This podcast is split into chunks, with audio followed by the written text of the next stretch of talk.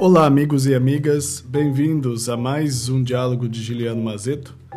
Estamos continuando na escola de La Rochefoucauld por meio das suas reflexões ou sentenças e máximas morais.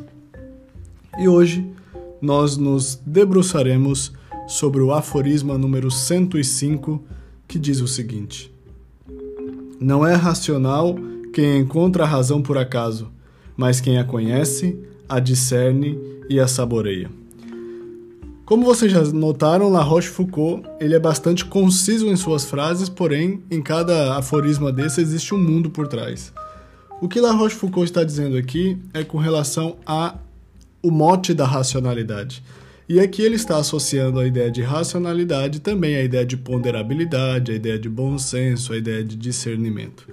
E ele está trazendo uma coisa aqui que é interessante, porque ele diz o seguinte: a racionalidade, a ponderabilidade, o bom senso, ou como vocês queiram chamar, ela não nasce por acaso, mas sim ela nasce por, por um processo que envolve três grandes iniciativas. A primeira, de conhecer, a segunda, de discernir e a terceira, de saborear. Vamos nos atentar ao primeiro ponto: conhecer. Conhecer é um ato não apenas intelectivo de acumular informações, mas conhecer aqui também é um ato de adentrar ao âmago da questão. Ou seja, é, é uma atividade cujo objetivo é chegar ao núcleo, ao fundamento, aquilo que de fato faz com que a realidade seja ela mesma. Em algumas tradições, poderíamos dizer chegar à essência da coisa. O segundo movimento, que também não é menos importante, é o movimento de discernir. E discernir é a capacidade de ponderar, de arrazoar, a capacidade de equilibrar os pontos de tal maneira que cada vez mais nós consigamos atingir aquilo que ou entender aquilo que nós estamos ali sendo convidados a entender ou a, a ponderar. O discernimento é um exercício de não apenas analítico. Hoje a gente fala de discernimento enquanto exercício analítico, mas o discernimento é um exercício de ponderabilidade. E ponderabilidade nada mais é do que a capacidade de dar a justa medida, a justa energia, o justo lugar para as coisas. E por fim, mas não menos importante, saborear.